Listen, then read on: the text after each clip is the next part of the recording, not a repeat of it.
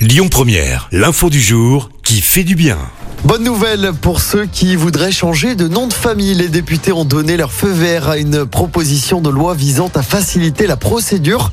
Aujourd'hui, c'est possible, mais c'est très très long. Ça peut prendre même plusieurs années.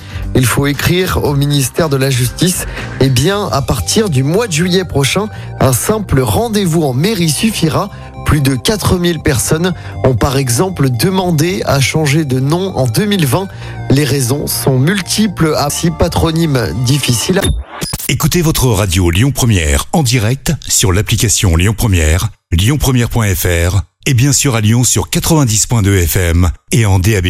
Lyon Première